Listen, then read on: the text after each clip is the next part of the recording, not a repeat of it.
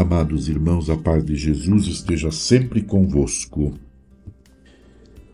Refletindo com a Igreja o ano vocacional.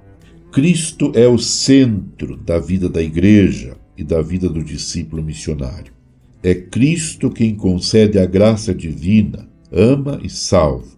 O discípulo missionário é alguém que, a exemplo dos primeiros discípulos, fez a experiência do encontro mais importante e decisivo de sua vida, que o preencheu de luz, força e esperança.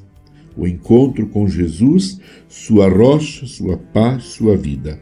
O desenvolvimento dessa experiência lhe proporciona uma sólida espiritualidade pela qual se cultiva a dimensão contemplativa que permite a união com Cristo.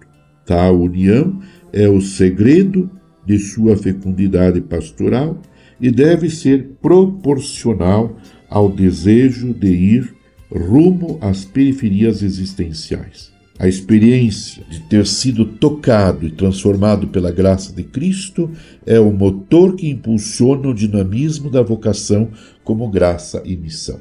O Papa Francisco compreende bem que a missão é uma questão vital da Igreja, faz parte da sua natureza.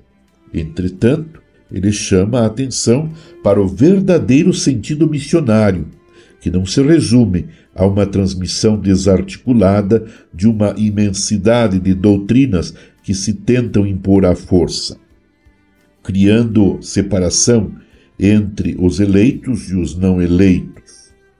Papa Francisco, para o Papa Francisco, Assumir um estilo missionário é fazer que a mensagem do Evangelho chegue realmente a todos, sem exceções nem exclusões.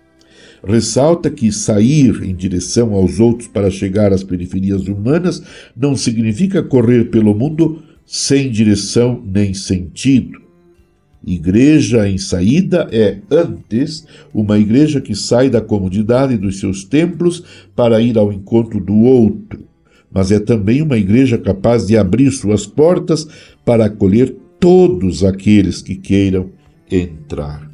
Meu amado irmão, minha amada irmã, iluminados por esta palavra do texto base do ano vocacional, vocação, graça e missão, corações ardentes, pés a caminho, permaneçamos unidos em oração pelas vocações, com Maria, a mãe de Jesus, e do colo de Nossa Senhora, contemplemos com alegria o rosto sagrado e de nosso Senhor e Salvador Jesus Cristo.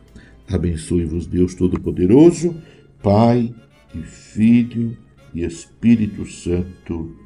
Amém.